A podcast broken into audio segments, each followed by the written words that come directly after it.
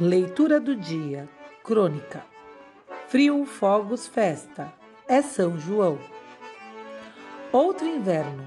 Novamente frio e as festas juninas.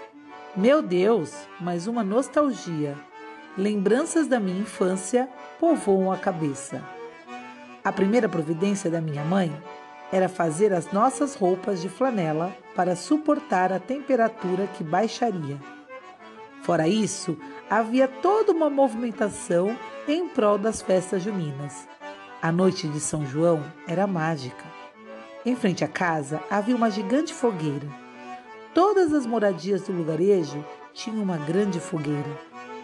Hoje não sei se era realmente gigante ou se a percepção de criança nos fazia perceber assim imensa.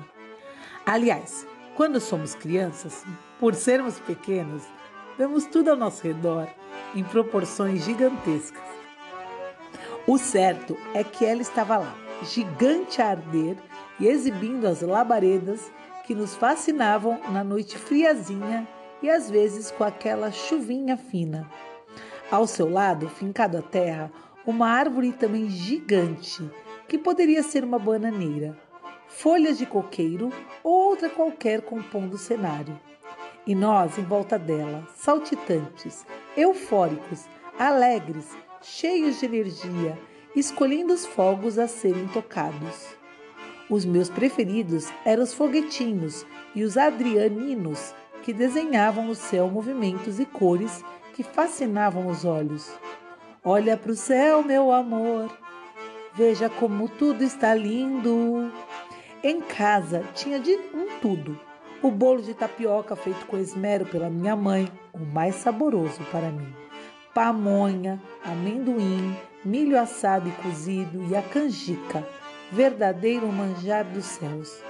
E não faltava o queijo palmira para acompanhar todas as iguarias da festa. A casa era arrumada no capricho. Balões e bandeirolas de papel de seda em todos os tons enfeitavam os cômodos e principalmente a varanda e a frente da casa. Participávamos dessa empreitada com satisfação e euforia. Cortávamos no formato de M as bandeirinhas que colávamos em fileiras no barbante grosso que seria distribuído pelo interior e pátio da residência. O fato é que estávamos fazendo o que toda a população fazia. Era um sentimento de pertencimento a uma comunidade, a um povo, a uma cidade que se articulava para os festejos juninos e decididamente fazia uma festa típica caipira. E nesse processo todo me senti importante e feliz, pois junto com minha irmã e meus pais nos engajávamos de maneira a preparar a casa para a festa que viria, uma grande festa. A alegria era contagiante tinha os fogos, as músicas, a chuvinha fina, comilança, os pedintes na porta, solicitando um licorzinho e perguntando: São João passou por aqui?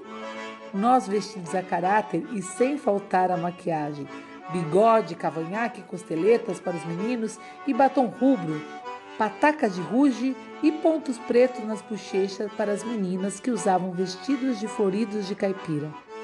Na cabeça dos meninos estava um chapéu de palha comprado na feira do mercado, e na das meninas, as famosas Maria Chiquinhas amarradas com laços coloridos de fitas largas. Não vemos mais um São João assim. Descaracterizou-se. São tantas as recordações que fico questionando se o tempo realmente passou ou se São João mudou. Constato que os dois se foram, o tempo e aquele típico São João. Uma coisa parece certa: o friozinho não mudou.